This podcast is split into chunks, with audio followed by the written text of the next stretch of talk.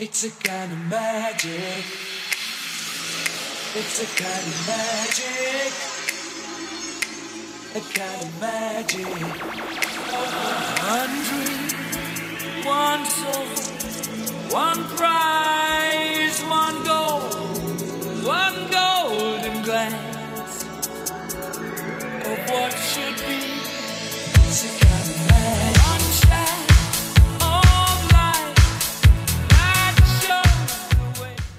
Buenos días, buenas tardes o buenas noches, bienvenidos a la cuarta temporada de la Radio del Merodeador, el primer podcast argentino sobre Harry Potter.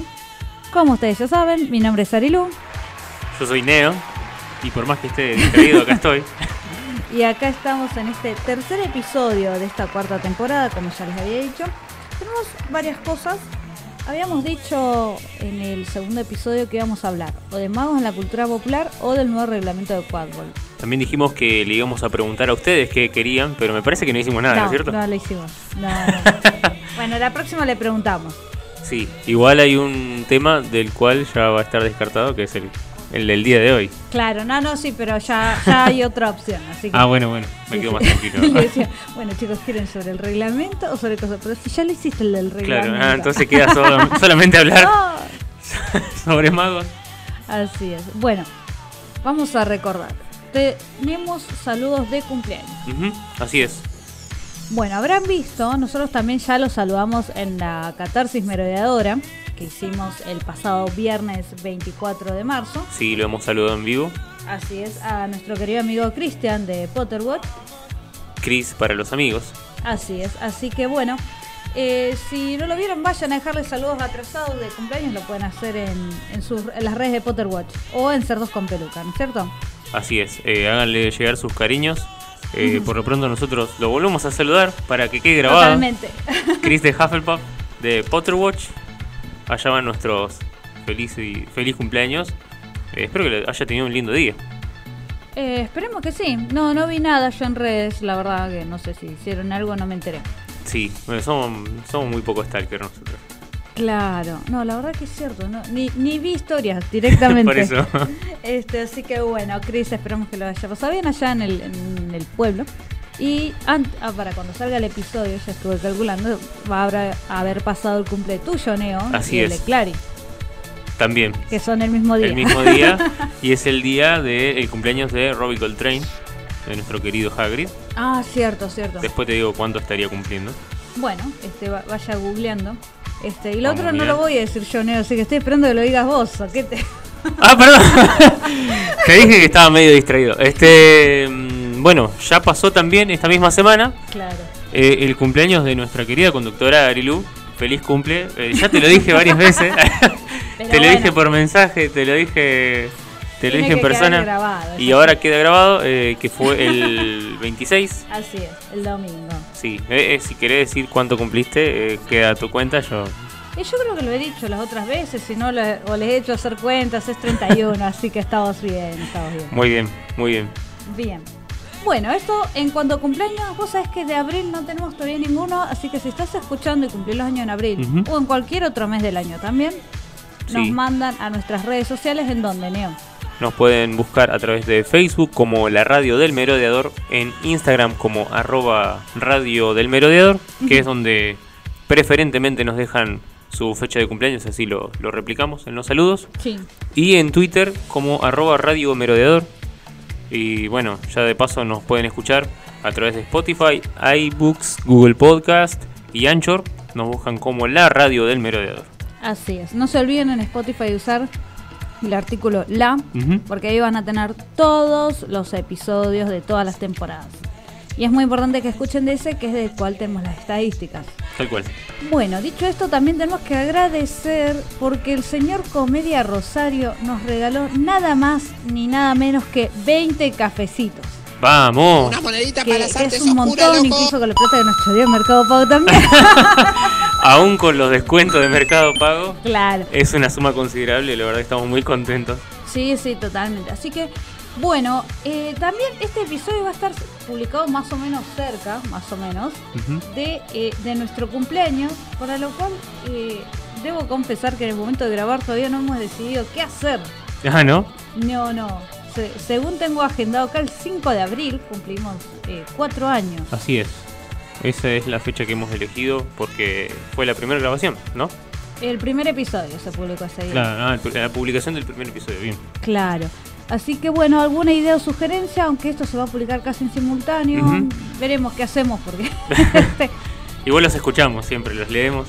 sí, vamos a ver qué, qué podemos hacer en eso. Bueno, y, y Comedia Rosario no solamente nos dio 20 cafecitos, también nos dio un feedback sobre el último episodio. Ah, buenísimo. Dice que cuando hablamos del Leprecam, lo más cercano que tenemos acá en Argentina y que no nos acordamos es el pomberito. El pomberito. Yo habré dicho algo del pitufo Enrique, puede ser, no me acuerdo ya. No recuerdo. Eh, no hicimos muchas comparaciones, pero No, sí, no. el pomberito debe ser lo, lo más cercano.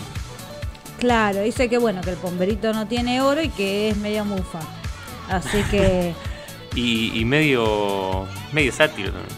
Claro, y también, claro, eso es justamente lo que comentó, porque bueno, él en su podcast, que aprovechamos para recomendar también uno por semana, dice que hubo como tres noticias de pomberos, uno que quiso ahogar a un nene, otra que quiso robarse a la mujer de un comerciante y bueno, la tercera no sé.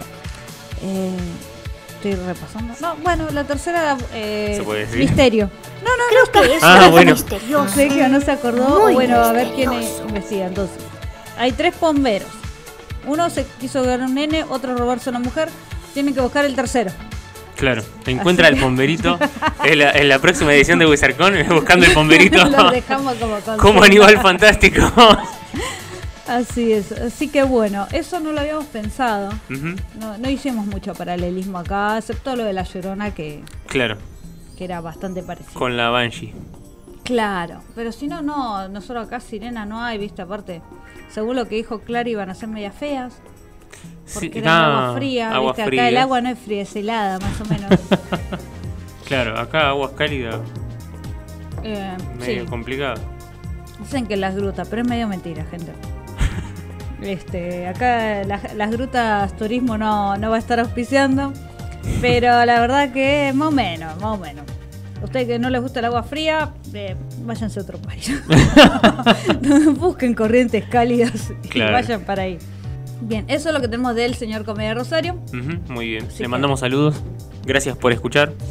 Y recuerden escuchar el podcast de él que, Uno por semana. que está bueno. O sea, todas las noticias bizarras yo a veces les mando para que tengan. Así que van y la- las comentan y todo. Y a cosas de actualidad un poco más serias, eso también. Bueno, y también tenemos de Nacho. Ajá. Tenemos un par de comentarios de Nacho. ¿Qué dice nuestro Ravenclaw amigo? Hizo un comentario super Ravenclaw, respondió la pregunta ¿cuál era el héroe griego? Ah, muy bien. Ulises. Hizo la tarea, vamos. Sí, Ulises. Ulises. Estaba. Claro, Ulises capaz que tiene otro nombre. Eh, sí, Odiseo. Claro. Este, entonces Odiseo no salía. claro, sí, sí, que cuando vuelve. Exacto. lo aten en el barco para poder llegar y escuchar ese canto y no querer tirarse al mar y sobrevivir. Hay una bueno. parodia muy divertida de Los Simpsons sobre eso. ¿Sí? Sí, de- del el viaje de Odiseo. Y aparecen las sirenas siendo sus cuñadas. Mira. Bueno, puede pasar. También este, estuvo haciendo otra tarea Ravenclaw, A ver. que es que intentó averiguar eh, por su cuenta la etimología de Leprechaun, pero no, y hay varias teorías al respecto. Ah, ah, teorías, pero nada confirmado. digo. Claro, o sea, como que no se ponen de acuerdo. Sí, suele pasar. Así que bueno, por ahí capaz que lo retomamos en otro Sí. momento para, eh, para ver qué, qué onda ahí. Bueno, bueno chicos, no tenemos tema, así que vamos a hablar de las teorías sobre la etimología del leprechaun. No sería la primera vez que le choreamos un tema a Nacho. No, no, la verdad que no. Dejamos como consigna, ahora voy a pasar a ver los resultados en Instagram y también en Spotify, porque hablamos del tema de la Banshee. Eh, que Leo dijo, sí, voy a hablar sobre la Banshee, después se dio cuenta de que no estaba en el libro Animales Fantásticos. Porque no es un, un animal, una criatura. Eso es cuestionable. vamos. Si están las sirenas, si están los centauros, Claro, eh, en el caso de la gente del agua y los centauros sabemos que ellos rechazaron el, eh, la categoría de seres, la, la denominación, Mm. eh, para quedarse cerca de sus amigos, las bestias. En el caso de la Banshee no sabemos. Yo creo Claro. que no, no abarcamos mucho sobre la el nivel intelectual que tiene una Banshee. Mm. Puede ser que no, no sean muy razonables y no se les haya podido preguntar si quieren ser clasificadas o no. Puede ser, claro. Sí, hay que ver, hay que ver qué, qué ha sucedido por ahí. Pero hicimos la votación, a ver, teniendo en cuenta la clasificación del ministerio, Ujú. sí, de 3X, 4X o 5X. Y hay un empate entre las 5X y las 4. 5 y 4. Sí. Pero entonces voy a proceder a hacer algo que es sacar mi voto. a ver qué pasa. Claro, que Eh, era las 4X. 4X. Ah, bueno. Porque hay un empate que está en igualdad. O sea, entonces saco mi voto y así gana el de las 5X. El de las 4X era que eh, magos competentes pueden salir adelante. Sí, creo que sí. Y la, la 5 es potencial asesino de magos. Claro, pe- peligroso, sí. Este. No, hoy no me traje el librito. Claro, estoy. Sí, yo también estoy haciendo de memoria. Este. Estoy pensando en el caso de lo que flasheó Lockhart. Que era haber vencido a varias Banshees. Mm. eh, y creo que incluso la- las 4X le, le quedan grandes para él. Ah, no, sí, sí, pero sí era. Ahí está. Una voy a retomar todas las que. Ujú. Una X era aburridas. Sí. Dos inofensivas. Pueden ser domesticadas. Tres, los magos competentes pueden salir adelante. Ahí va a ser la 3. Bien. La 4 es peligrosa, requiere conocimientos especiales, solo los magos experimentados pueden manejarla. Ujú. Y la 5, chicos, o sea. la 5, la 5 ¿dónde está? La 5 era, digamos, con reputación de asesinar magos, imposible de entrenar o domesticar. Bueno, Eh, sí. Muy, Sí, muy sí. acorde, realmente. Este, Eh, ya sí. dijimos, rompe los tímpanos. Puede que algún mago experimentado pueda enfrentarse a alguna Banshee, pero ni a gancho pueden ser domesticados. Es potencial asesino de lo que sea. Claro. Y bueno, eso. Y sí. Así que no, está buena la votación. Igualmente la dejé a la encuesta abierta en el Spotify. Ujú, Muy Así bien. que por si se les pasó las 24 horas y no lo votaron en Instagram, tienen la posibilidad de entrar de acá hasta el 30 de septiembre, me parece. Perfecto. Bueno, después de un tiempo vamos a tener otra clase de retorno, a ver, pero ya Sí, sí. más o menos definido eso. Eh, si ves una Banshee, ya está, salí corriendo. Claro, bola de ahí. Salí de ahí, Julián Álvarez. También, también. Bueno, y resulta que mientras buscaba las preguntas que hicimos en Spotify, me Sí. encontré con que una sí cerró, una de las encuestas. Ah, a ver. Allá por el episodio 11 de Los Padres de la Saga, habíamos preguntado si querían que vuelva Johnny Depp a la saga Animal Fantastic. Ah, bien. ¿Y qué, qué resultó? Bueno, el 60% dijo que sí. Ah, bueno, bien. El 20% dijo no, que se quede Max. Ujú. El 20% me da igual. Ajá, bien. Y la mejor opción para contestar tuvo cero votos. Cero votos. Que es, la saga continúa con signo de interrogación. Ay, gente, gente, qué excepción. Esa era la opción. Bueno, se ve que la gente no tiene más, más esperanza que nosotros. Mm. Sí, me acuerdo que una vez habíamos hecho una encuesta de Twitter, en la que preguntaban por Hogwarts Legacy. Sí. La cual una de las opciones es, ¿existe el 2023? Claro. Directamente. Era Sí. todo tan apocalíptico que la opción de encuesta y tuvo sus votitos, tuvo sus votitos. Claro. Así que bueno. Bueno, ya está, estamos acá en 2023. Bueno, y llegó Hogwarts Legacy. Llegó Hogwarts Legacy. Hay algunas eh, plataformas que todavía no lo tienen. Algunas Claro, sí, sí. Mayo. Sí. Digo, mayo. Abril, tienen que esperar, no, pero bueno. no, eh, igual ya, ya sabemos qué onda el juego y ya, Sí. ya vamos a tratar el tema. Sí, también estuvimos conversando mucho sobre eso en la catarsis merodeadora que lo pueden entrar. Chris hizo una descripción bastante detallada del juego. Y también eh, les recuerdo para que puedan acercarse a ver y de última dejar los comentarios que los vamos a estar leyendo en YouTube sobre eh, toda esta cuestión de Rowling, las ganancias, la plata, a qué destina Rowling la plata, que eso ya lo sabemos. Entonces, Motos de agua. a cambiar las motos de agua, claro. Pero bueno, también a, a cierto financiamiento que es bastante cuestionable, entonces eh, eso es lo que se puso sobre la mesa. Hablamos con Chris y Emi que, que juegan, que son fans, pero que sin embargo, al igual que nosotros, forman parte de lo que es eh, la comunidad eh, cis heterosexual que no se ve afectada directamente por los hechos de Rowling. Exacto. Y como se daba esa situación, y como también pude ver a través de las redes que Noé, nuestro amigo allá en Perú, estaba súper emocionado con el juego, súper enganchado. Jugaba, creo que jugaba más que Chris y Emi, pero eh, como Noé es no binaria, entonces ahí quería ver cómo lo veía y realmente es muy interesante todo lo que dijo Noé. Así que les recomiendo que vayan a... Yo mismo voy a ir a verlo porque me tuve que ir antes Claro. de ese vivo y no he tenido tiempo de retomarlo, de terminar de escucharlo. Eh, así que bueno, me lo anoto porque quiero saber qué, qué pasó después de que me fui. Sí, ¿Qué es, estuvieron hablando? es muy interesante porque bueno, es directamente la, la comunidad que se ve afectada por los dichos y que sin embargo Noé se engancha con el juego, lo rebanca, lo, digamos, lo... No digo exactamente que lo promociona, pero sí que está difundiendo cómo, cómo lo juega y está muy buena la forma en que, en que lo ve. A la situación. Así que bueno, ya saben, en nuestro canal de YouTube lo van a buscar y lo pueden ver este dos horas y algo, no mucho, no, no nos quedó muy largo. Mm. El último episodio fue de una hora, 60 minutos, rarísimo Spotify, eso se llama dos horas, no sé. Debe haber sido una hora 59 minutos y muchos segundos, calculo, no sé. No Claro. lo cronometré. Así que bueno. Bien, entonces. Tenemos noticias para comentar. La primera es, eh, vamos a empezar con, con lo más bajón. ¿Qué, ¿Cuál sería lo más bajón? ¿Se murió alguien? Sí, sí, se murió alguien lamentablemente. ¿Quién? Para que el niño no se enteró. Eso No. porque no revisa los guardados del Instagram. Acabo de guardar algo, pero no, la verdad que no lo revisé. El que guardaste. Ah, listo. Este. bien. Es. Por ahí puede pasar desapercibido o no. Ujú. Fue ahora el 21 de, 21 de marzo. Ah, hace poquito. Sí, sí, se anunció la muerte de Paul Grant, Paul un Grant. actor de cine y doble de riesgo, que actuó, eh, por lo que se puede ver, como Griffith. A ver. Pues ya sa- habíamos hecho el chiste la otra vez de que el actor de Eh, Profesor Warwick Flitwick, Davis. que Warwick Davis había hecho de Flitwick, de un duende, de... De Griffith. No, Griffith no.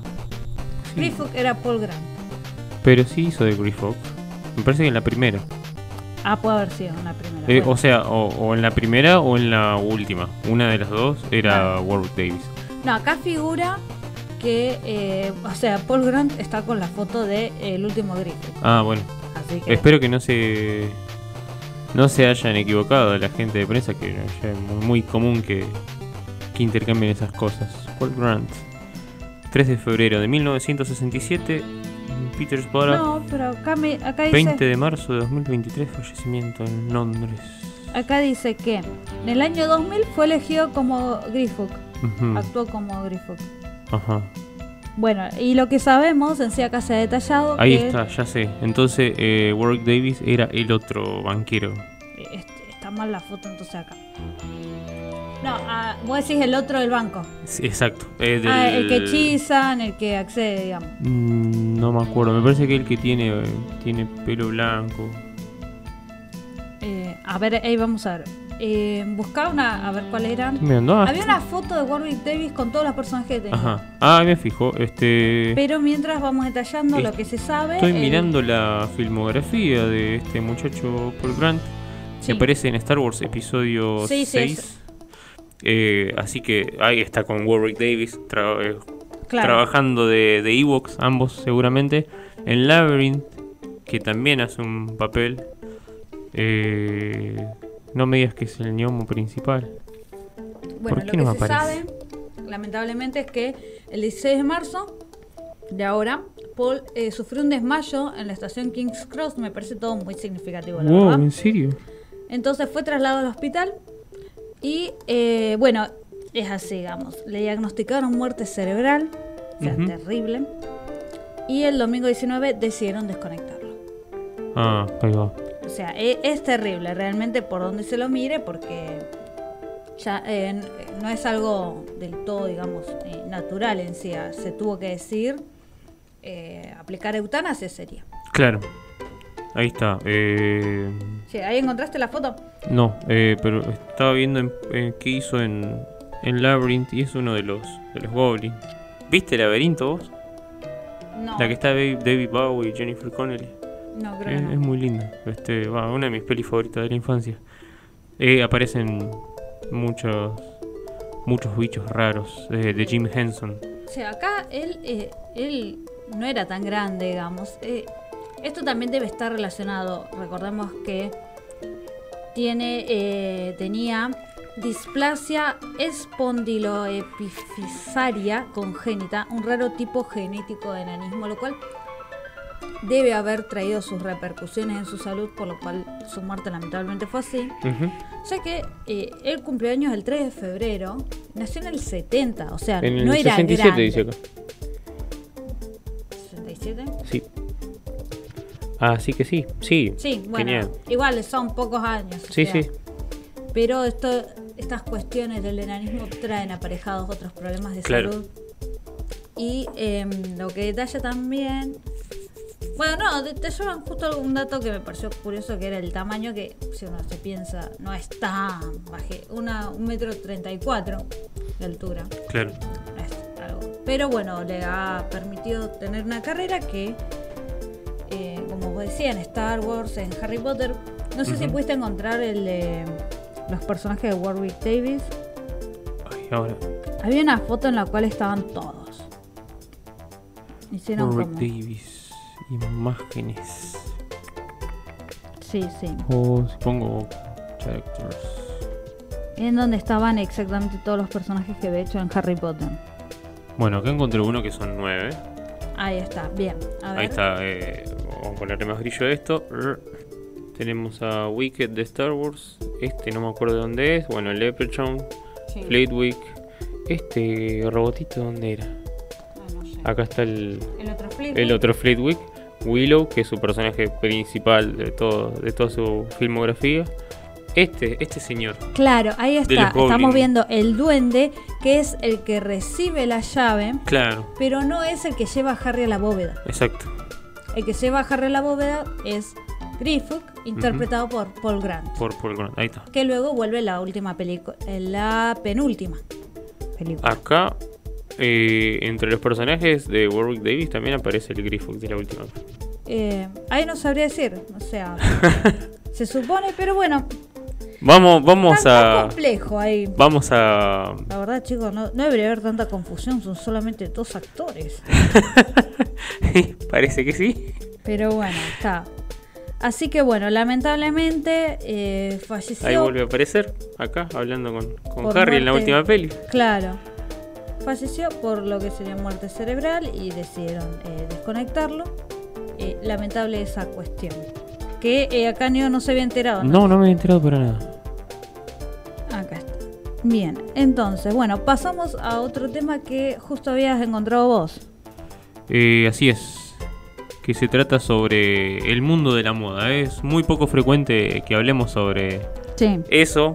Pero bueno, eh, está muy en boga hoy en día el tema de la generación de imágenes artificiales a través de una inteligencia eh, que recibe instrucciones. Sí. Ahí está, ¿viste? Este es de la última peli. Ese es el que, el que hechizan. Ah, sí. Es el empleado que le ponen el. ¿Y el primero entonces cuál es? Dice Goblin. Él dice Zoom y dice. Ese es el primero que le va. recibe la llave. Ahí está. No el que va a la cámara, que sería Paul Grant. Los dos Fleetwood. El, el- segundo look de Fleetwood me, me parece me parece más cool. Ah, no, el primero era más. eh, iba más a tono con el Dumbledore. Con el Dumbledore sí, pero no sé, a mí me gusta más el segundo. Bueno. Bueno, Este- entonces, retomamos lo que estás diciendo de la Sí. inteligencia artificial. Decía que, bueno, últimamente mucha gente está experimentando, está jugando con esta, estas inteligencias artificiales que generan imágenes eh, tanto en movimiento como fijas. Y apareció un video que mm, es como un, la emulación de un desfile de Valenciaga, de la marca Ajá. de ropa. Eh, pero no sé, son como la gente de Harry Potter desfilando. Este, ¿lo Mirá. viste? Lo tenés ahí, lo- yo lo guardé en el- No, pero ahora me acuerdo que lo habías enviado. Sí, eh, medio raro. Es el video del reparto de Harry Potter vestido de Valenciaga hecho con inteligencia artificial. You are Balenciaga, Harry. Eh, una de las obras más sorprendentes generadas con inteligencia artificial es el reciente video que muestra a los personajes de Harry Potter vistiendo con la estética valenciaga de Demna. El clip de 55 segundos fue creado por el usuario de Patreon Demon Flying Fox y el propio Elon Musk ha respondido a algunos tweets con emoji de fuego mostrando su simpatía por las réplicas de IA. Eh, no paro de pensar en qué, en qué combinaciones y mashups de medios populares podrían funcionar, dijo Demon Fly en Fox. Ya había situado a Harry en el mundo de la Yakuza, que sería la, la mafia japonesa, Ajá. así que solo era cuestión de tiempo que pensara en la burbuja de la moda. Y la empresa más memeable probablemente sea Valenciaga ahora mismo, así que bueno, eh, eligió eh, esa, esa estética. Sí, a mí la verdad es que no me gusta, aparte de que se supone que está usando ropa de Valenciaga y no te muestran nada de la ropa. Es, y sea. porque es, es como... Pésimo servicio. Acá tenemos el, el clip. Este, lo- los personajes me parecen como muy muy de película de 80. No, pero Hagrid parece otro, parece el Todo, de- en realidad todos serían otros, o sea, están más como It's Balenciaga, not Balenciaga. A ver, el Harry me suena a un actor que he visto en otro lado. Ron lo he visto con cara de mujer. Esa cara la he visto en una mujer. Eh, el Hagrid eh, parece más bien el de la serie esta que está... eh, ¿Cuál? puede ser que Jason Momoa tenga una serie que está muy en... Ah, eh, The Witcher. ah, yo El, pensé el que Hagrid parece de Witcher. pensé que estabas por decir eh, Game of Thrones. No, no. No, capaz me confundí de actor. Este, el Dobby es medio pedorro. El Y Dobby se parece mucho a tiene nariz, chicos, o sea.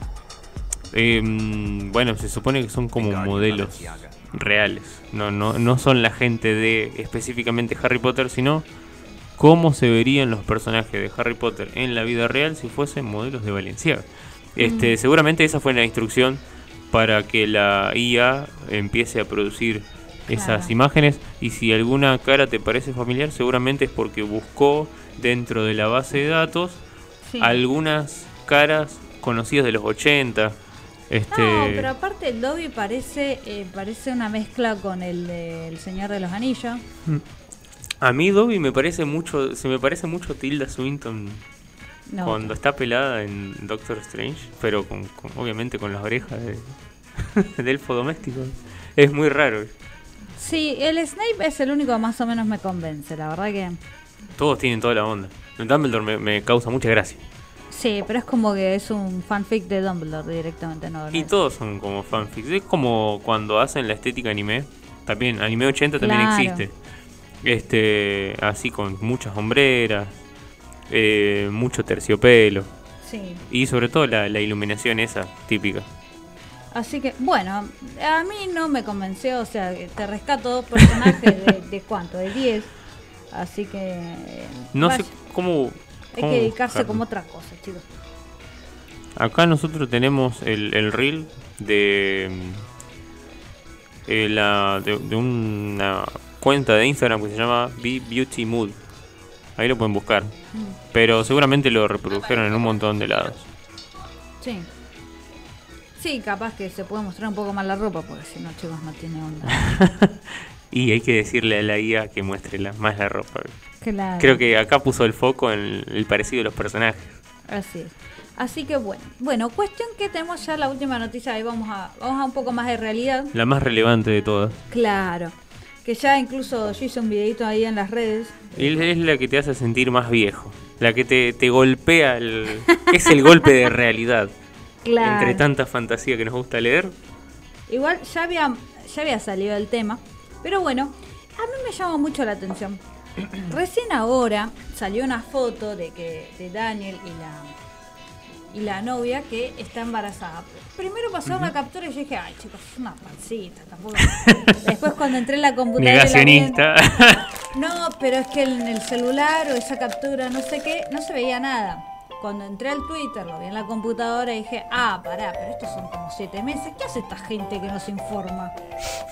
A ver, chicos, hace como tres meses que le sobra una panza a esta piba.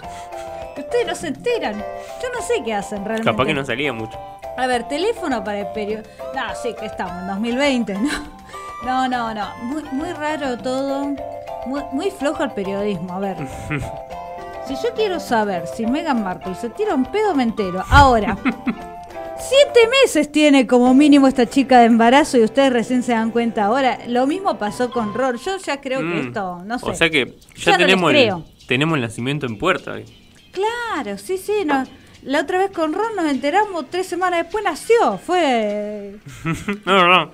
Danos un tiempo para procesar. O sea, yo, mi crítica va a los, a los periodistas de Gran Bretaña, no sé qué están haciendo. O sea, o, o tienen algún arreglo o algo así, si no, la otra me queda más que pensar que es para que no divulgarlos antes, para que no les jodan. Mm, Pero puede ser. esa panza se ve hace tres meses que se ve, chicos, o sea. Así que bueno. Este, y lo que les he- había puesto, por si se lo perdieron, porque como ya saben que Instagram los silencia, Se perdieron mis reacciones. Eh, yo necesito estas cosas un poquito más pausadas. Hace 10 días me enteré que el actor de Oliver Good, John Biggerstaff, cumplió 40. O sea, yo no puedo con todo al mismo tiempo. yo no puedo con todo así. O sea, un día me entero que el chaboncito tiene 40. Está bien, yo cumplí 31, pero es como... Fua, para 40, Sí, sí. es el señor número. Y ahora resulta que Daniel, eh, la novia está de 7 meses prácticamente.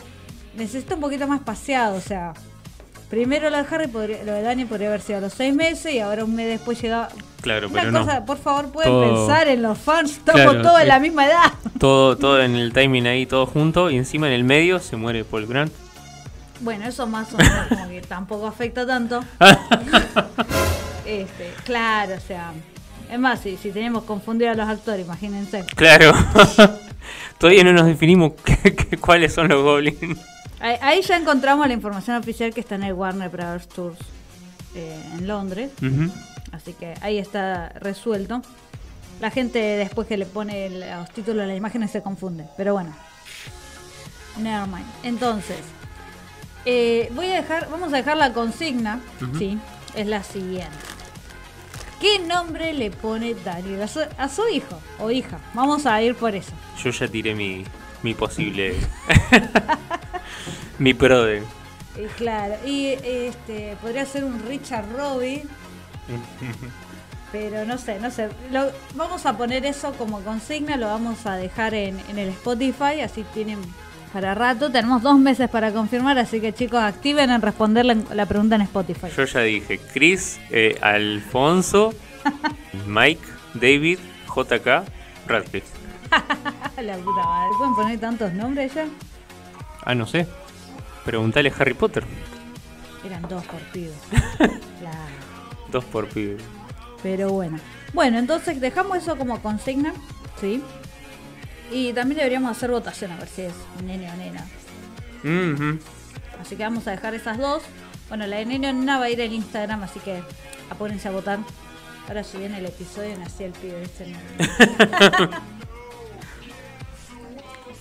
Así que bueno, estamos, está creciendo la familia Potterhead. Ahora eh, miércoles ya tiene con quién jugar. Así que bueno, no, no les veremos las caras, calculo. Porque vieron que tienen esa preservación del diente. Sí. Los chicos está perfecto. Vamos a tener que esperar a que crezcan. Quizás. Sí, sí. Hay que ver. Así que bueno. Queda eso, digamos, este, para comentar. Y nada más, ¿no es cierto? Eh, yo no tengo nada más que declarar. Ok, ok. Entonces, bueno, vamos a ir. Vamos a pasar al break musical y en la segunda parte vamos a estar conversando sobre el nuevo reglamento de Quadball. Bueno, Bien, entonces, hicimos votación como siempre hacemos para el break musical y ustedes eligieron a qué canción era año que Eh, ganaste vos. vamos. Primero voy a festejar y después le voy a decir. Eh, ganó Lost on You de LP. Perfecto, así que bueno, vamos para allá y, y nos volvemos a ver a la vuelta de la canción. Ahí venimos.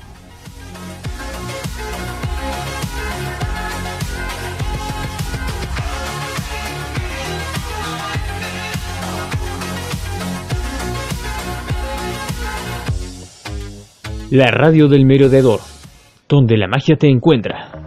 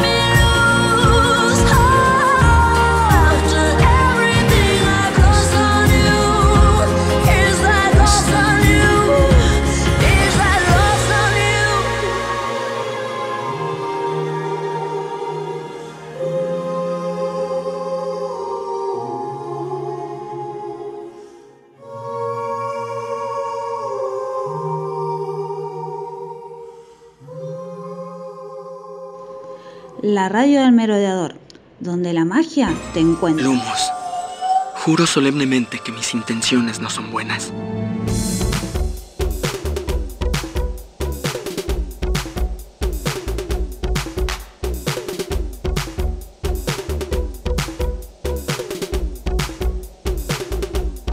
Estamos de regreso en este tercer episodio de la cuarta temporada de, de la Radio del Merodeador, el primer podcast argentino sobre Harry Potter. Como ya anunciamos, vamos a hablar sobre el nuevo reglamento de Quadball, que no ha estado exento de polémicas, de las cuales, si te parece, lo dejamos más para el final. Sí, Eh, vale aclarar, este es el primer reglamento que tiene la palabra Quadball.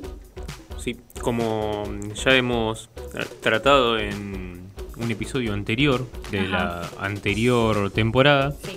ustedes sabían que el reglamento se iba a publicar ya con, con el nuevo nombre oficializado Claro. del deporte, así que bueno. eh, Sí. Ahora nos vamos a enterar qué tan diferente es al de Quidditch, que creo que hemos tratado en el primer, la primera temporada, ¿puede ser? La primera, nuevamente en la segunda. Recordemos que los cambios de reglamento son periódicos. A veces se añaden algunas cosas, como por ejemplo hace unos años se añadió la aclaración de que tiene que haber ropa interior. O sea, ese es el detalle más bizarro de todo el reglamento. ¿Qué habrá pasado para que No quiero saber. se aclare? No quiero saber, no quiero fotos, no quiero nada. Yo solo tenemos el hecho incontrastable de que tuvo que aclararse. Así que bueno. Claro. Dicho eso, eso sigue, sigue igual ahí en las primeras secciones de ropa para usar. Así que está eso, está el bucal, la bicha, ropa interior. Ahí está. Ah, está en el Así top que 3. bueno. No, no, no, pero o sea, te, te estoy enumerando. ¿viste? Ah, Así como bueno, es bueno. obligatorio, la camiseta tenga un número y todas esas cosas, bueno. Eso también. Hay dos cambios, bueno, en realidad no hay dos cambios. Hay un cambio, después del otro vamos a hablar más al final. Un cambio que se agregó, sí, que es que permite el agarre o tacle con dos brazos, Ajá. que hasta ahora no estaba permitido.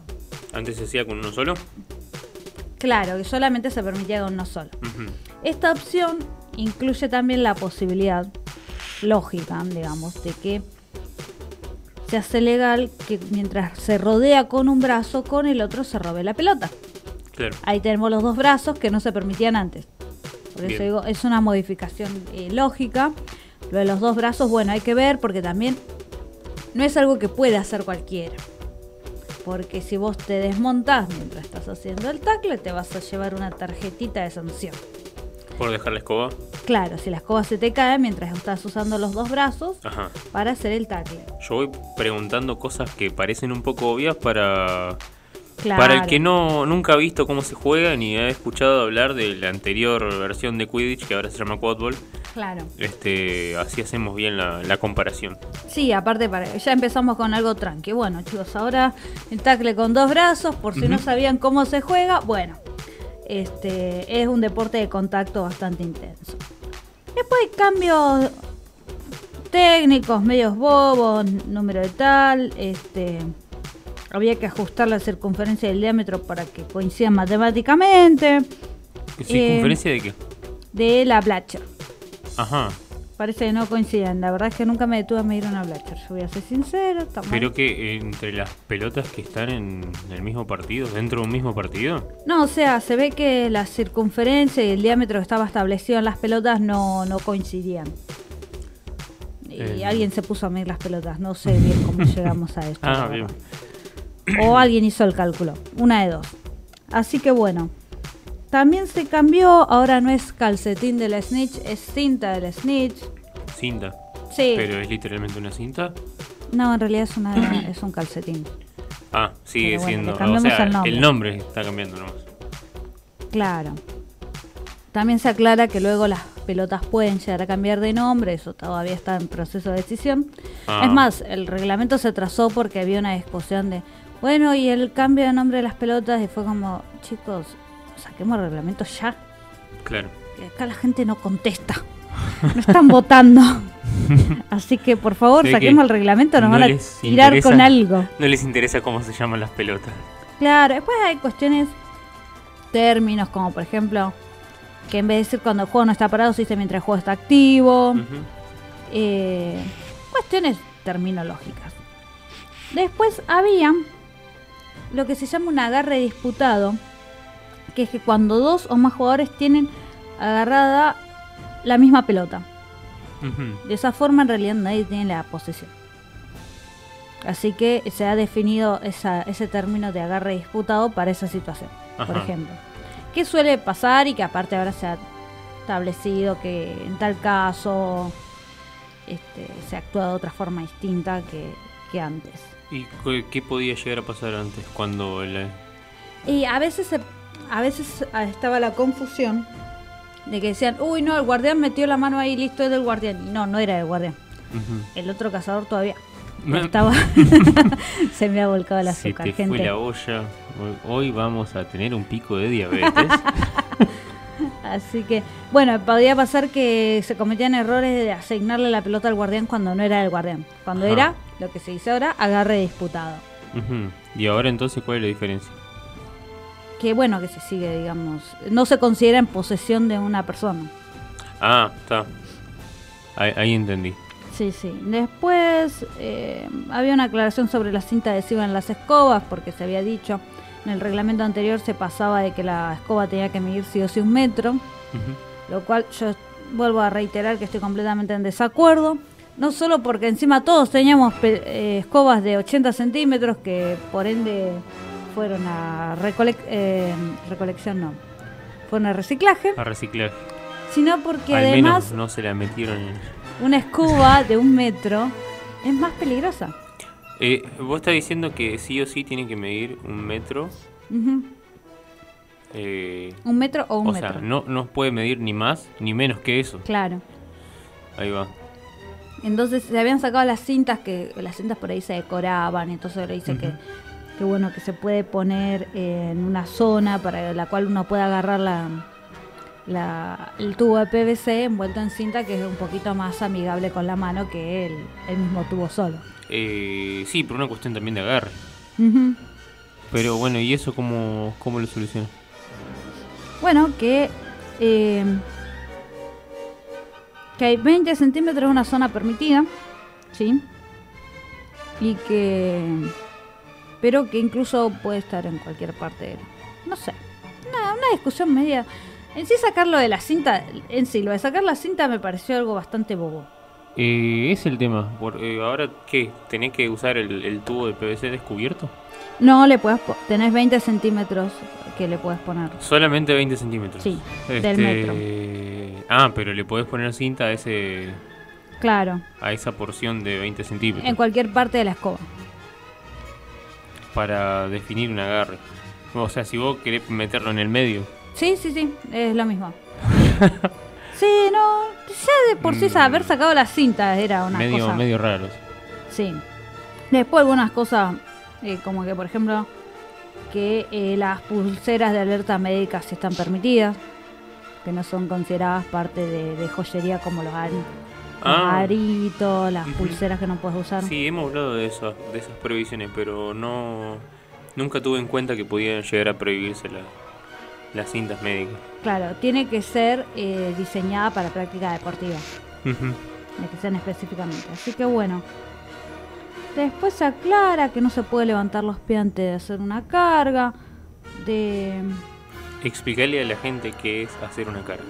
el, el contacto, Ajá. el juego de contacto, entonces que vos no puedes hacer un tackle levantando los pies. Tienes que tener los pies sobre la tierra. O sea, ah, para que no te puedas eh, lanzar. en Claro, no te puedes lanzar. Exactamente. Es para evitar eso. Sí, sí. Supongo porque será más peligroso con el lance. La verdad es que no, no está de, no estoy muy detallada en esa cuestión. Pero siempre ha estado prohibido levantar los pies. Claro. Eh, a ver. Ah, esto no sé. Probó. Hay varias cosas que por ahí no fueron aprobadas. Se- si se puede, se extienden los bancos de suplente donde están los jugadores. En caso de que dé el lugar, por ejemplo. Porque imagínate, a veces ha- había unos espacios muy pequeños y estamos hablando de 20 personas. Bueno, Ujú. 15 más. Bueno, sí, más o menos pueden llegar a ser 20. Em, se añadió la opción de que se puedan usar tacos de metal en los botines. Tacos de metal. Sí, que no estaba permitido. Pero eh, no pueden ser eh, cuchillas. Tienen que tener un ancho mínimo tanto en la base como en el extremo y no tener puntas o lados afilados. Y que además, si un evento se hace en un lugar que no permite los tacos de metal, bueno, tampoco. Tampoco ¿Qué- van a estar ¿Qué permitidos. clase de calzado tiene tacos de metal? Yo no sé. Yo ni siquiera uso botines para jugar, la verdad. Entonces, eh, Este, los que he visto tienen de plástico y no se podían de metal. O sea, estamos hablando de botines. eh, cuando decimos eh, tacos, se refiere a los, a los tapones. Claro, De sí, los, Ah, para el agarre del, del botín. sí. Sí. Lo que van en, en el, lo que da al suelo, digamos. Claro, sí, sí, ahí está. Ah, Este. los, los tapones entonces de los botines pueden ser de metal ahora, Sí. Eh, mientras que no tengan lados afilados y no, obviamente no sean cuchillos. ¿A quién se le ocurre ir a jugar al Quidditch con, Qué sé yo, qué sé yo. con los patines de hielo? No sé, no sé. Todo puede pasar, así que yo no me hago cargo, pero bueno. ¿Vos qué usas para jugar? Generalmente zapatillas. Ajá. Ahora había habido unos torneos que me habían prestado unos botines, que justo me entraban, pero si no, yo te- juego en zapatillas. Cuando usaste botines, ¿notaste la diferencia? No, ¿No? no, no. ¿Pero eran botines de, pun- de tapones altos o bajos? No, bajo, bajo. Bajos. Ah, claro, son más tranquilos. Me imagino que si son tapones altos vas a notar más el agarre, la diferencia en Claro. el pulso, en todo. Pero no se usan, va, no he visto a nadie acá en Argentina al menos usando. Eh, no es tapones frecuente. altos. Entonces claro. no es frecuente. Este, va. Esos son que más que bueno, nada para... mm, ¿Qué se usan para césped sintético? Para el, el fútbol 5. Tapones Claro. bajitos eh, para, para cosas trancas. Claro, así que bueno, este voy a hacer una pausa para decir está lloviendo. Este es el día. No te puedo creer. Este es el día que ustedes vieron que llovió con sol. Ese es el día que estamos grabando. Hago este paréntesis porque hay que decirlo. Porque recién salí a cargar agua para el mate y estaba como, "Mm, tiene pinta de que va a llover de vuelta. Este, No- ¿Recuerdan el día que llovió con sol y que encima estuvo re pesado? Bueno, es hoy. Este. Por si se no, lo de- olvidaron, se los De recuerdo. acá no estoy viendo nada de sol, pero. Pero no, no me había dado cuenta no, de ahora no, ahora Ah, no, a la mañana. Esta mañana, ah, bueno, yo estaba trabajando esta mañana. Pero a la mañana llover. seguramente pudiste ver que en un momento llovía Sí, sí, y eso había sí, un sol terrible. Estaba en el trabajo y salía corriendo a cerrar el toldo de- del sí. entrepiso porque se moja todo. Pero no, no, no pude ver si estaba soleado o no. Este, che, está lloviendo con todo. La puta madre, no traje, no traje paraguas. está contra. Bueno, finalizando el paréntesis. Entonces, eh, bueno, y, y hay unas, eh, las espinilleras, las que se ponen Las canilleras. canilleras, Sí, nosotros decimos canilleras. sí, sí. Este, ahora ya no se le hace el test de- del nudillo para comprobar que no sean de material muy duro. ¿Qué? digamos. ¿Qué se le decía? Un. Viste, un se test? golpean si son muy fuertes. Con Ajá. el nudillo, ¿Y qué- quién mide eso? el, el árbitro. El árbitro define si son muy fuertes o no, muy, muy duras. Claro, es así, o sea, había materiales, por ejemplo, te podían revisar las, eh, si eran sospechosos o se veían medio raras, las, las rodilleras, Ah, las por ejemplo. Que si, si es un material muy duro no te lo permitían. Bueno, las canilleras, las de plástico, van a estar exentas de hacerle el test. Ajá. Así que, ¿Hay otro material que no se permite? Eh, no, no, no, es, es que hay que revisar si las de fibra de carbono o de metal son muy eh, muy fuertes para el contacto, digamos, siempre. ¿Vos, vos usás canilleras? No. No, pero No. tenés que usar eh, medias altas para usar canilleras, ¿no? Eh, supongo que sí, tampoco uso medias altas. Este, Sí, por eso estoy haciendo memoria y no recuerdo haberte visto no, con medias altas. la- me pone Eh, nerviosa con las rodilleras sí. Sí, sí. Claro, igual usar todo eso de metal es como sos, sos Shredder de las tortugas ninja. güey. qué sé yo. Y es por un poco de seguridad porque en realidad se supone que no tiene que haber contacto en esas partes. Ajá. Pero puede llegar a ver, uno Sí, se- el otro se liga una falta y vos te ligás que te hicieron bolsa el pie, ¿no? Exacto. Pero, pero bueno, entonces eh, es mate, es, eh, no me sale la palabra, como material de juego no, Ajá. digamos, pero es opcional. Ajá. Este, así que hay cosas opcionales como rodilleras, canilleras y hay otras cosas que son obligatorias como recordemos por ejemplo el bucal. Sí, sí. Entiendo. Em, bueno, hay cuestiones de que se dice, bueno, que se pueda hacer excepciones sobre el equipamiento, que solo tienen que ver que cada caso, pero que se abre la posibilidad de que sean excepciones. No sé a cuáles se referirán. Eh, Después también hay cuestiones como que eh, dijimos que la banca de suplentes se ampliaba, pero que tienen que estar eh, más alejados del límite con la cancha. Que eso por ahí es un poquito más complicado porque por lo general los jugadores suplentes que están afuera eh, quieren acercarse más a la cancha para ver mejor. Igual hay un metro de diferencia, tampoco vamos a pensar Ah, bien. un metro. Que está muy lejos. Son 100 centímetros. claro. Así que... eh, ¿Qué más hay? Qué bueno, que un entrenador puede dirigir desde el banco de suplentes, pero que debe permanecer fuera del campo. Este, que si no está jugando y está solo como entrenador, no puede estar con la camiseta del equipo, por ejemplo. Claro. Que sea tapada. diferenciado de- del resto del equipo. Claro. Sí, esas cosas en el fútbol se cuidan un montón. Así que bueno. Y eh, recordemos, por ejemplo, que está la posibilidad de tener la inmunidad en los golpeadores cuando el otro equipo tiene las dos Blatchers. Uno puede pedir la inmunidad. Y que entonces eh, deben mantener el puño levantado mientras van corriendo a buscarla. Y que- Recordame que es el tema de la inmunidad. que, no lo pueden quemar. No lo pueden quemar. Cuando sea- el otro equipo tiene las dos Bladgers, Claro, vos tenés, eh, tenemos cuatro golpeadores. sí, Hay dos golpeadores de un equipo que tienen sus Blatchers una cada uno. sí. Entonces hay una tercer Blatcher que eh, le corresponde numéricamente al otro equipo. Ajá. Uno de esos dos golpeadores, para ir a buscarla, tiene que levantar el puño para pedir inmunidad. Si no lo hace, lo pueden quemar. Para ir a buscar la Bladger que resta. Que falta, claro. Ahí va. Y que esta inmunidad cuenta hasta que después de que baje el puño para buscar la pelota. Porque estaba como que, bueno, pero ya bajó el brazo. No, estúpido, bajó el brazo porque quiere agarrar la pelota Para que está en el agarrarla. piso. la- la- Pero bueno, era una- eh, está aclarado que, que mientras está bajando el puño para agarrar la pelota, eh, sigue teniendo la la inmunidad. inmunidad. Claro, Dura hasta que toma la pelota del suelo. claro, agarra la pelota. Sí, Ajá, sí, sí. ahí va. Así es.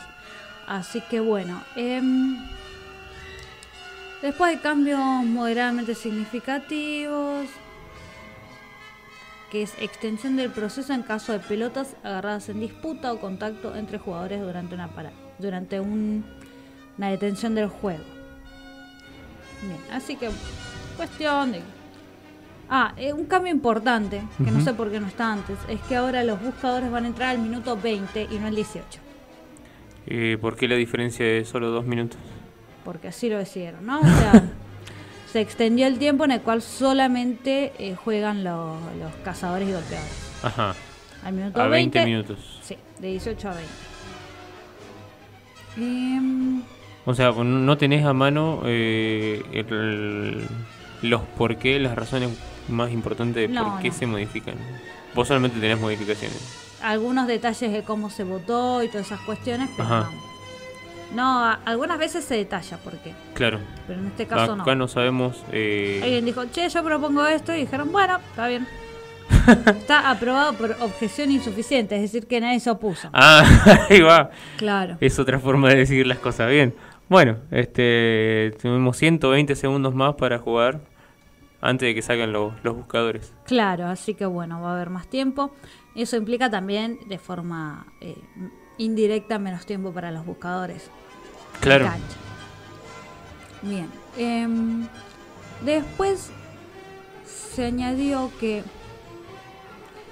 había un concepto que estaba en el reset, que es cuando la, la quaffle vuelve como para atrás, como que retrocede. Que cuando un pase para atrás, digamos, lleva a la quaffle, de modo que cruce la línea de media cancha y la línea de guardián, van a ser como dos resets. ¿Qué quiere decir? Que puede haber un retroceso de la, de la quaffle atrás de la línea del guardián del equipo que está atacando. Que ese era un reset. Bueno, si la Quaffle retrocede hasta atrás de la línea del guardián, son dos. Después eso también tiene una correspondiente sanción y uno puede estar haciendo tantos resets. Porque en sí no estás avanzando, no estás atacando. Y la idea del juego es que siga activo. Eh, cuando decís reset, ¿te referís a eh, reiniciar el juego o volverlo para atrás?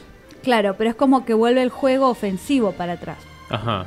Como ¿En que- qué caso sucede eso? Y a veces puede pasar que quedó un chaboncito, un cazador solo en medio de los aros, entonces o, o pierde la pelota intentando anotar o hace un pase para atrás porque sus compañeros están volviendo de ser quemados, entonces esos casos o cuando uno da un pase para atrás. Avanzó mucho y los demás jugadores quedan atrás de la línea de medio campo, entonces cuando da el pase a uno de sus compañeros se reinició en cierta forma el, el juego, el ataque. Ajá. Ah, pero de forma orgánica, no es que paran el juego. y- No, no, no, es este. Nomás eh, la jugada sería. Ajá. Ah, bueno, bueno. Está bien. Este. mm, Porque si no es como que el juego de ofensivo no avanza. Claro, recordemos para la gente que está escuchando y que nunca ha jugado al Quidditch, que tal vez sí lo vieron en, en la saga de Harry Potter, si por algo están acá, vieron o las pelis leyeron los libros, la quaffle es la pelota con la que se marcan los, los puntos Claro. a través de los aros. Este, sí, sobre las blachas no hay ninguna cuestión. Digamos, pueden ir y volver para cualquier lado. Bien, Pero la idea principal de fondo en este caso es reducir el tiempo que se pierde mientras un equipo no está avanzando en el ataque. ahí va. Así que se incorpora este concepto de reset. Después, bueno, se sumó y hay todos unos detalles, todas unas cuestiones de hacer descansos debido a las altas temperaturas. Hay una tablita de cosas de humedad, de temperatura en la cual se pueden hacer unas paradas este, para poder hidratarse. Un descanso entre 2 y un minuto. Así que eh, hay que tener en cuenta eso. Hay, hay varios torneos que por ahí se juegan en verano, entonces puede pasar. Claro. Y después uno que había por ahí, me acuerdo que en la Snitch Informativa habíamos armado un debate sobre el tema de los golpes de- con las Blatchers a la cabeza. Digamos, recordemos las Blatchers, son unas pelotas de goma que suelen, depende a cuánta distancia lo lances, el impacto es mayor o menor. Sí. Si, si uno te lanza una pelota a medio metro, te golpea la pierna, te la deja marcada. No te va a romper el músculo, no te va a romper un hueso, pero te- duele, digamos así. O sea, Pica. Claro, sí, no, queda picando, aparte también, no, no, eso es así. El problema es en la cabeza que aparte uno puede pasar de que le entre eh, mugre en el ojo. que A mí me pasó, yo me quedé sin ver durante, no sé, el resto del partido, tuve que salir y, y no veía para dónde, casi que no veía para dónde ir, porque me dieron un pelotazo en la cara y la pelota tiene tierra. Claro, me entró tierra. tierra en el ojo, chau. Sí, sí. Lo, lo más leve que te puede pasar es eso. Este, ha habido gente que dijo, che, a mí casi se me desprende la retina del ojo. Oh, no. Este, Eso es muy grave. Sí, no, no es joda, digamos. Entonces ahora se limitó. Es una limitación un toque complicada. Pero bueno, más o, más o menos. O sea que ahora no se puede apuntar a la cabeza. En realidad nunca se ve a Ajá. poder apuntar a la cabeza. Pero ahora, si vos estás lanzando la pelota a menos de 5 metros aproximadamente y que le den en la cabeza, entonces eh, es, es falta, digamos. Mm. Se considera una infracción Sí. eh, darle en la cabeza a menos de 5 metros. O sea, a menos de 5 metros. más de 5 metros eh, sigue sin ser válido, pero al menos no, no, no te no cometes falta. digamos. A más de 5 metros. A más, más de 5 metros, eso quise. Claro, si vos estás. Porque esto calculando la velocidad del impacto que tiene la pelota. Lo que les decía recién, a medio metro la pelota te queda picando, imagínate en la cara. Entonces, si vos estás a más de 5 metros, también se calcula que eh, llega con un menor impacto la pelota. Claro. ¿Cómo Debido- hacen para calcular qué distancia hay? Bueno, Si eh, es más o menos de 5 metros. es aproximadamente. También hay ciertas medidas desde la cancha en las cuales vos sabés que acá hay 10 metros, que acá hay 5, Sí, sí. a través de las líneas, entonces así lo podés calcular.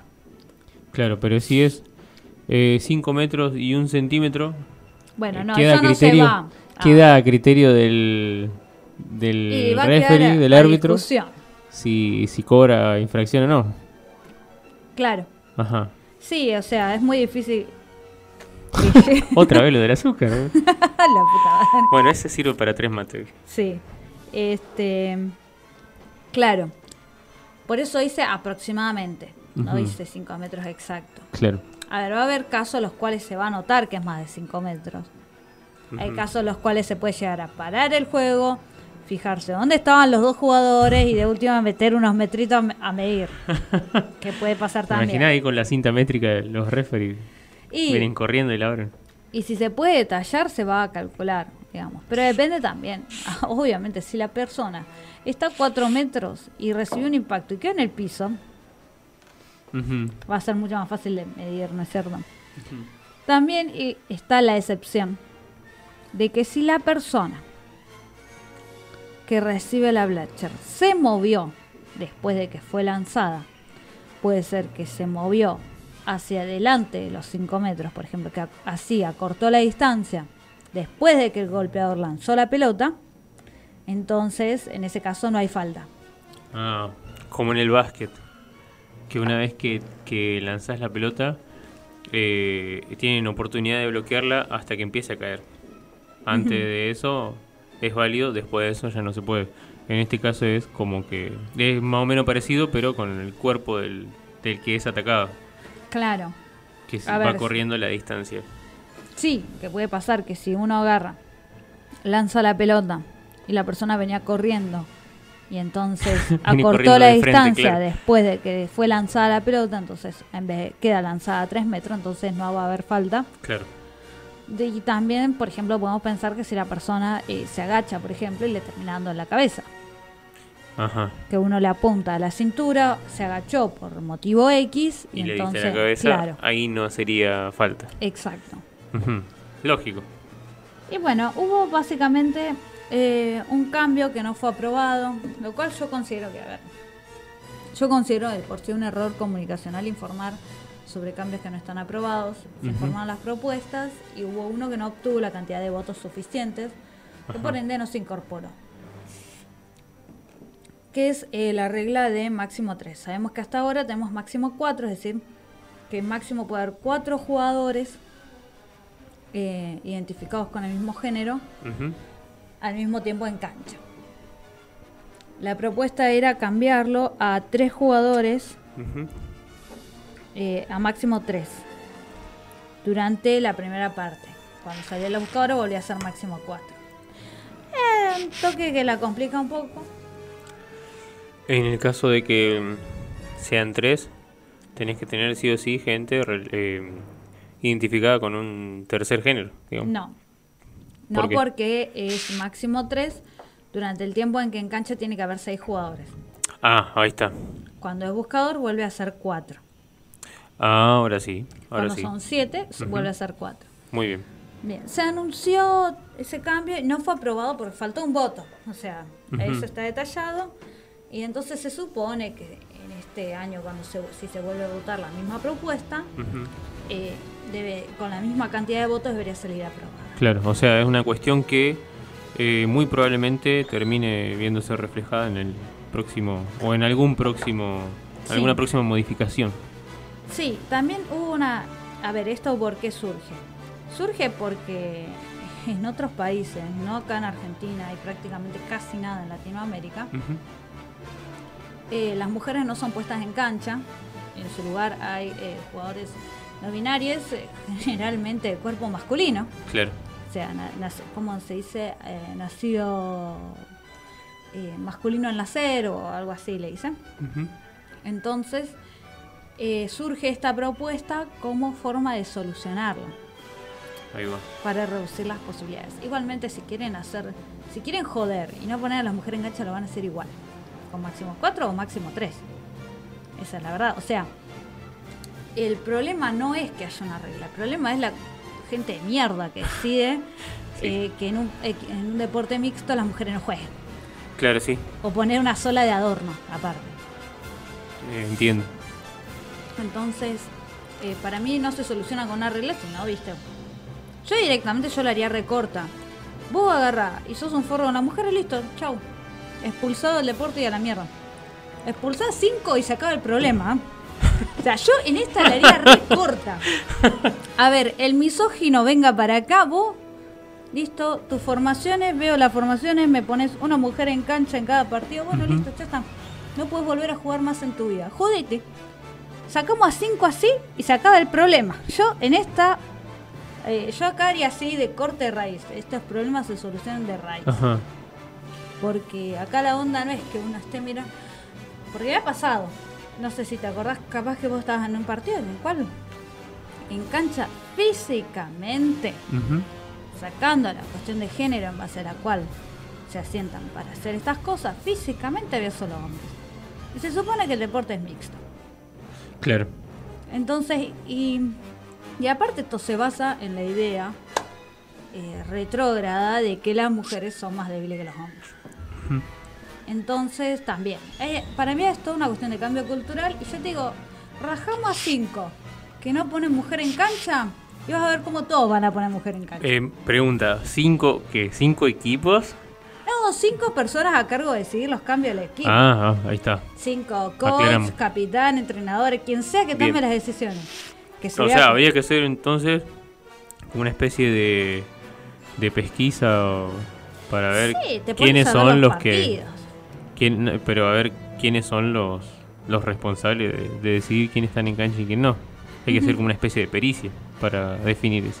Sí, a ver, más o menos, o sea, hay una cuestión de que uno de- declara tres personas por equipo o dos, que son las, serían las personas encargadas de hacer eso. Bien. Ah, un es- capitán, ellos serían los que toman la responsabilidad Claro. de quiénes son la gente que están en la cancha. Bien. Sé, si vos ves que un equipo te pone una mujer en cancha, la cual ni siquiera le dan un pase, Ujú.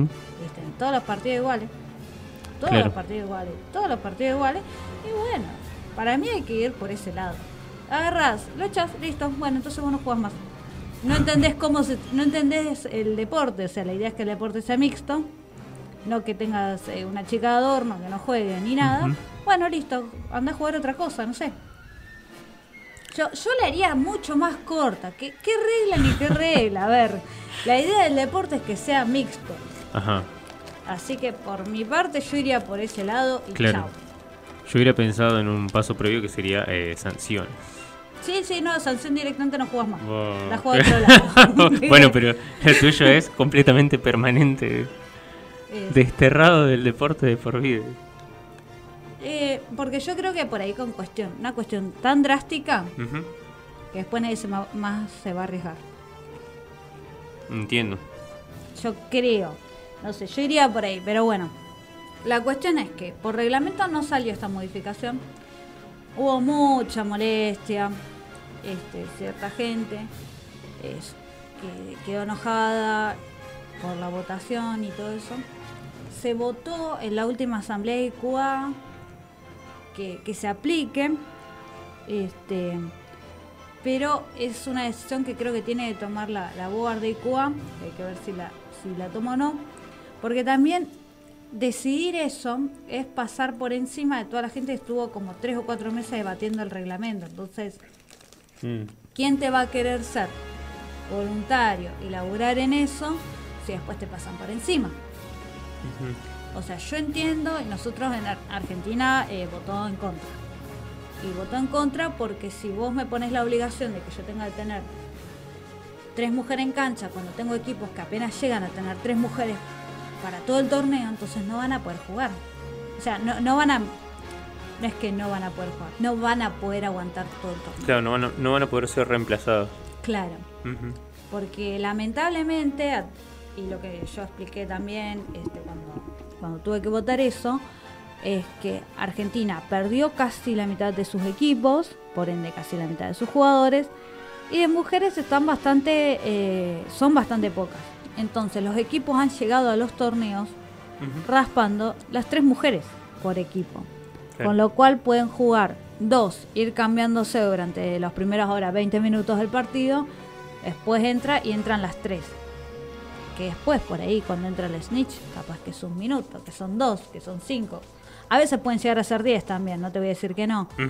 Pero puede pasar que, eh, que si vos pones que sí o sí esas tres mujeres, que son las únicas que tenés, tienen que estar el 100% del partido, eh, no les va, no van a llegar.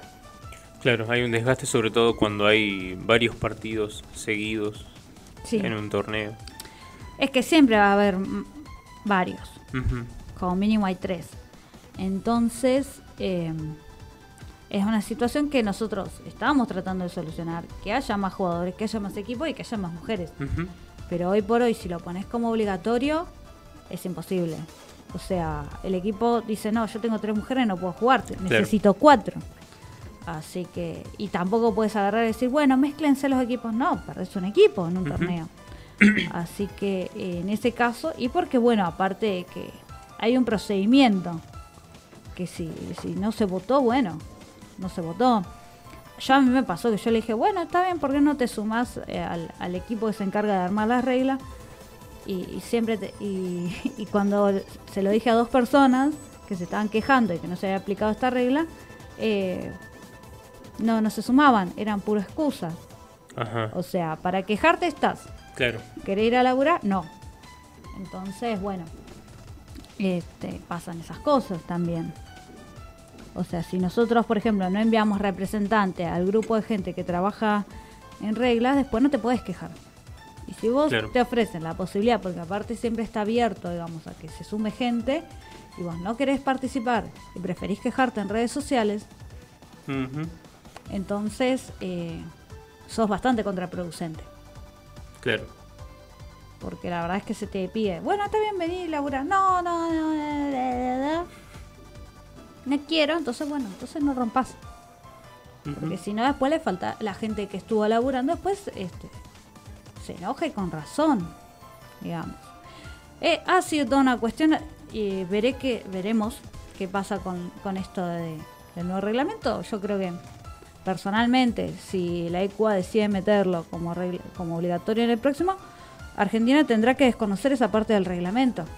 Argentina, no- Argentina y muchos otros países no se pueden quedar sin poder jugar torneos. Por una regla que surge por un contexto ajeno, que no viene a solucionar ningún problema en Argentina, sino que crea otro. Claro. Este, La imposibilidad de un equipo de poder presentarse Claro. torneos o partidos. Aparte de que igualmente yo entiendo, entiendo el malestar que haya eso en, en Europa. El problema es de Europa y quizás algún, un poco de Estados Unidos. Yo entiendo el malestar y recontra banco y me parece una cuestión de mierda. Por eso digo, bueno, ok, el que decide que las mujeres entren en cancha se vaya. Claro. La puerta está, allá. Este, para mí, esa, yo iría por ese lado. Directamente hacer cortar de raíz todo. No meter mujer en cancha, listo, chau. Anda a jugar el handball. Masculino, obviamente, porque Claro. evidentemente con eso, la mentalidad que tenés. Entonces, no, no te da para algo mixto. Listo, chau, tómatela. Directamente. El problema es cultural. Hay una idea de que las mujeres son más débiles, entonces se la deja fuera de la cancha. Fuera de juego de un deporte se supone que es mixto Claro. que siempre se le puso esa limitación para que no sea, o sea, la idea de que haya un máximo 4 era para que no sean 6 y 1. Claro. Tal cual. Este, y lamentablemente se hace un 6 y 1. Porque el problema no es que la- los no binarios que entran en cancha este, sean femeninos, porque en ese caso no se quejaría la gente, porque las mujeres estarían en cancha, por más que no se identifiquen como femenino. El problema es que se deja en cancha eh, para dar lugar a personas que físicamente son masculinas. Y la idea no es esa. O sea, independientemente de la cuestión del género de cada jugador, la idea es que sea diverso. Dejar a las mujeres fuera de la cancha está en la vereda opuesta de la diversidad. Sí, sí, entiendo. Así que este, yo igualmente creo que si se pone la regla máximo 3, Argentina y otros países van a tener que conocer esa parte del reglamento, van a tener que jugar con excepciones o lo que sea, y no va a solucionar el tema de fondo, porque el problema de fondo sigue siendo cultural. Claro. Sí, sí. Este, o sea, apostás a que haya menos no binarios para que así entren mujeres, entonces no, no me parece que lo soluciona realmente. Eh, por sí, igual, reitero, que sucedan esos... Ya de por sí, la situación de fondo es una cagada. Y esto es un parche que en realidad, en cuanto se den cuenta, va a ser como si estuviera o no lo mismo. Así que bueno, y me acuerdo que en el- los Juegos Europeos habían hecho como un... Esto también salió, la propuesta estaba, porque habían eh, había un par de selecciones que habían presentado sus equipos con tres mujeres jugando en cancha. Y yo me tardé en darme cuenta que era lo que estaban celebrando. Ay, no, qué bueno que tal equipo que llegó a tal instancia tenía tres mujeres en cancha. Y yo, pero. pero Es lo que, supone es lo que que corresponde. Sí, Claro. supone que eso debe ser, pero bueno. Eh, es lamentable, a mí me parece todo muy lamentable. Sí, sí. Entiendo la, Eh. la frustración. Eh, también entiendo que es una cuestión ajena, no pasa acá, está lejos de pasar, por suerte, pero eh, que puede llegar a crear un problema, que para mí lo de la regla, si se pone la regla de tres, no lo va a solucionar, que hay que ir por otro lado. No digo que seamos tan tajantes como yo decir, bueno, se van toda la mierda, te vas a jugar otro deporte, pero hay que apostar a un cambio cultural, digamos, de recordar que el deporte se supone que es inclusivo. Claro. Así que este, se armó todo este lío. O sea, yo. Todo es muy lamentable la situación de fondo, la respuesta, la gente que solo quiere quejarse en redes y no quiere laburar. Entonces, es todo bastante un dolor de cabeza. Sí, sí, entiendo. Pero bueno, habrá que ver que, cómo sigue y, y eso, ¿no? Sí, este, tal vez en un tiempo sepamos cómo evoluciona el tema, si es que en Europa sigue siendo un problema o no, acá si se consiguen más, más chicas para, para los Sí. equipos eh, y de qué forma se, se pueden llegar a conseguir. Sí, Si- totalmente. Si te interesa el deporte, vos chica que estás escuchando, acércate a algún equipo. Sí, aprovechá que en Argentina todavía no está de moda la misoginia, como en suerte. Europa. Claro. Este, sí, igual yo voy a resaltar que yo he hablado con algunos equipos de allá y hay muchos equipos que están en contra de esas movidas. Ujú. Que he visto debate y todo diciendo, y de una chica diciendo, en mi equipo nunca faltaron mujeres para poner en cancha. Claro. Fíjate por qué en el tuyo faltan.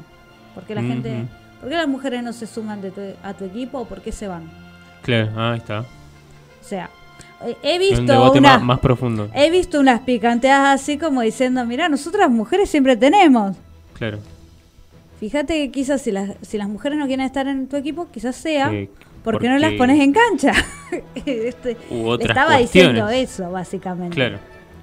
Principalmente le decía eso. Si la gente, no- las chicas no se quieren sumar a tu equipo, o si se van de tu equipo, dijo, fíjate, pero en realidad le dijo, probablemente sea porque no las pongas en cancha. Entonces se van a ir a otros equipos en donde sí las ponen en cancha. Claro. Pero bueno, a veces por ahí, imagínate si tenés dos equipos en la misma ciudad y los dos hacen lo mismo, ¿qué haces? Claro, sí, sí. No podés jugar. Es, es complicado, pero bueno, yo lo- he visto los debates, he visto gente que, que banca y que realmente ha tratado de, de solucionarlo de otras formas y, y que ha plantado el debate, es decir, deja de jugar eh, sin mujeres en cancha. Muy bien. Pero bueno, está abierto, veremos a ver qué pasa. Si se aplica o no, ya lo sabremos después de mitad de año, después del Mundial.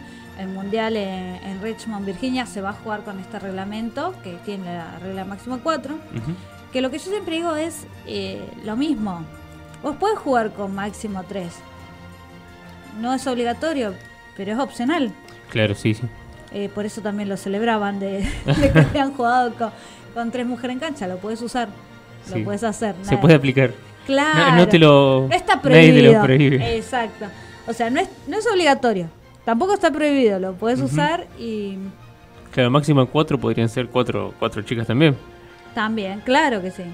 Este, digamos, o sea, si vos querés, lo del máximo 3 lo puedes usar voluntariamente porque no está prohibido. El reglamento te lo permite dentro de la opción. Que vos tengas tres hombres, tres mujeres y una binaria en cancha.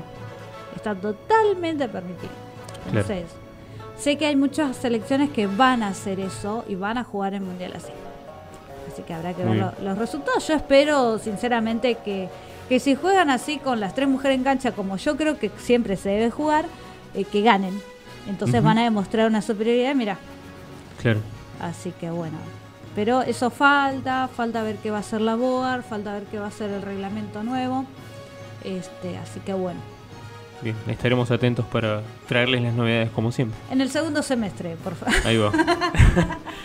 no, nos hablamos en, en el invierno.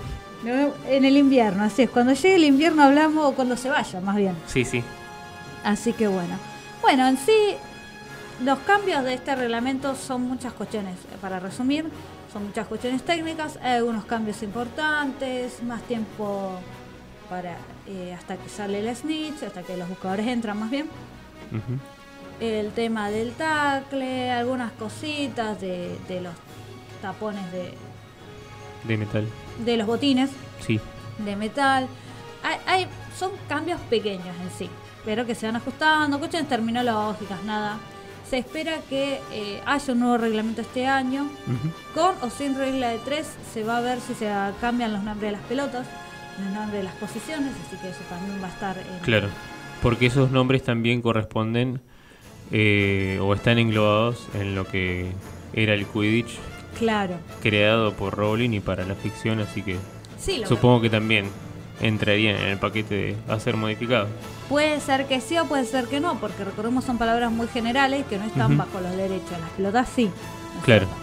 Pero eh, un guardián, cazador, golpeador y buscador son palabras muy genéricas, entonces Sí, no se se pueden pueden mantener Claro. si quieren. Esto va a ser decisión de ya de, de la gente de CUA. Se pueden mantener las posiciones o se pueden cambiar. Pero si se mantienen, no hay reclamo de derechos que se puedan hacer. Tal cual. Así que bueno, estamos en eso y ya todo esto va a ser novedad ya de mitad de año. Habremos hablado un montón de cosas antes, así que así que nada, queda decir eso. Sí, eh, para alguno que haya escuchado este episodio y medio aislado eh, y no haya entendido mucho, les recomendamos que vayan a buscar Sí, los episodios anteriores donde hemos hablado sobre el reglamento de Quidditch o de Quidditch en general y bueno, ahí van a entender más. claro, Eh, de la si quieren, juego. después de esa de escuchar esos episodios, pueden volver a este y entender más cuáles fueron las modificaciones eh, en relación al anterior. Claro, porque como hemos dicho, lo- los reglamentos se han modificado. eh, está el episodio 3, Escobas Arriba, eh, De la primera temporada. de la primera temporada.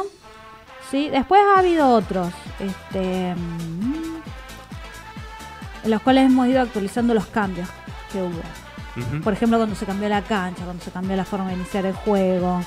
Claro. Este, así que escuchen ese y después vayan al otro de la segunda temporada. Sí. en donde, a ver, estoy buscándolo mientras vamos hablando, ¿no es cierto? Sí. Todo esto, como decimos siempre, en el perfil que es la radio. Ah, sí. En el otro, en Spotify, no lo van a encontrar. O si no en iBooks también lo Claro, ahí ahí. van a encontrar todos. Em, el episodio 10 de la segunda temporada, Quidditch, Pasión de Multitudes. Ah, ahí está. Y después creo que la tercera temporada no hicimos. Eh, la tercera temporada. ¿Vos Y estuvo medio rara esa temporada. Fue, fue larga, pero creo que no llegamos a hablar porque salía un reglamento nuevo. A ver, eh, me parece que no. No, lo que siguiente que hablamos es qué pasó con el quiz, que fue del cambio de nombre.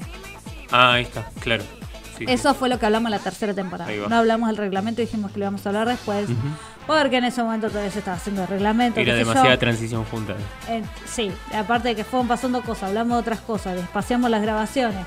El reglamento no salía publicado y todo, entonces llegamos al 2023 Claro. y ahora les traemos la, la última actualización. Así que bueno, tienen eh, primera, segunda y si quieren adentrarse el tercero de la tercera temporada de qué pasó con el Quidditch, es más, pueden saltarlo si quieren o pueden entrar a ver eh, toda la cuestión del cambio, pero no van a ver cuestiones del deporte en sí.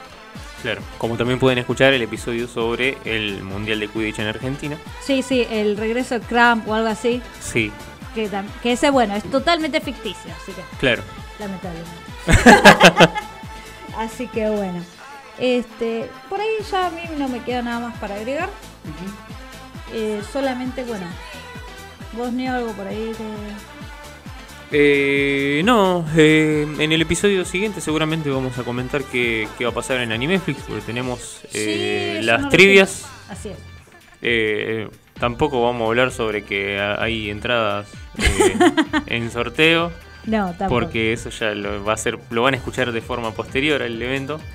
Sí, Este, pero bueno, eh, estén atentos siempre al perfil de, de WizardCon, de Radio del Mediador, que tenemos cosas para cosas lindas para sortear cada tanto. totalmente. Así es, porque bueno, cuando ustedes escuchen este episodio, ya habrá pasado el Animeflix Sí, que Neo estuvo conduciendo y cantando. ¿Van Así es. cantar? Bueno. sí, por supuesto, como cantó, siempre. cantó. Como siempre. Va a haber trivias como dijo Neo, así que bueno, eso ya habrá pasado cuando ustedes escuchen esto. Así es. Y el próximo episodio vamos a hablar de eso. Vamos a ver si hacemos unos test de, de cosas que dijimos acá sobre el reglamento, a ver si, si prestaron atención. Y el tema del próximo episodio es, Sí, podría ser. podría ser magos en la cultura popular O, o seguimos con el análisis del príncipe mestizo. ahí va.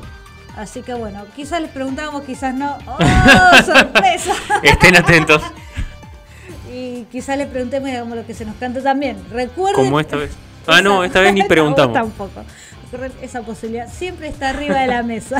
Sí. Así que bueno. Bueno, no sé, eh, Neo, nada más para decir entonces. Eh, no, que estaban ricos los mates. Gracias. Me vinieron bien. Buenísimo, me alegro entonces. Así que ya saben, los mates están buenos. Eh, estén atentos a nuestras redes, que ahora eh, Neo las va a decir. Sí. Eh, en Facebook nos encuentran como la Radio del Merodeador, en Twitter como arroba Radio Merodeador y en Instagram como Radio del Merodeador. Perfecto, así que bueno, siempre decimos, este es un podcast para fans de Harry Potter, hecho por fans de Harry Potter, así que la opinión de ustedes es muy importante, esperamos sus comentarios y nos estamos escuchando para el próximo episodio de la Radio del Merodeador, cuarta temporada. Ahí se ven, muchachos. Hasta la próxima. Muchachas. Travesura realizada.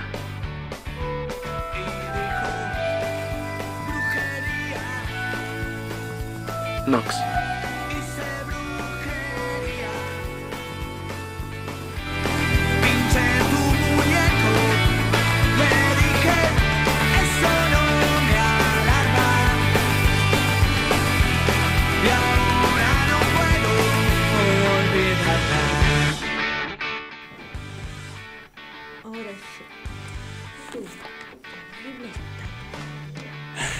No te preocupes, no se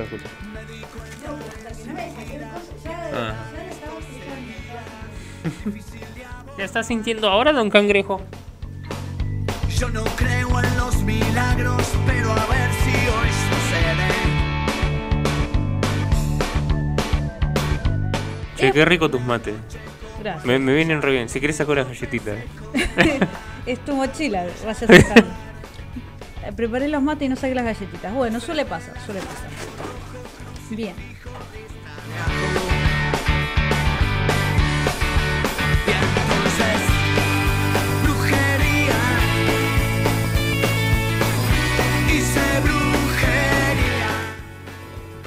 Decía el pillo? Pensé que me habías agregado el Linkin Park. Después la busqué y dije. Y pero es una abreviación común, boludo. Sí, sí, no lo había pensado. Igual no podía, no podía escribirlo de otra forma. Es el pi. No, sí, obvio, obvio. Como, Bueno, lo guardé. Pinché su muñeco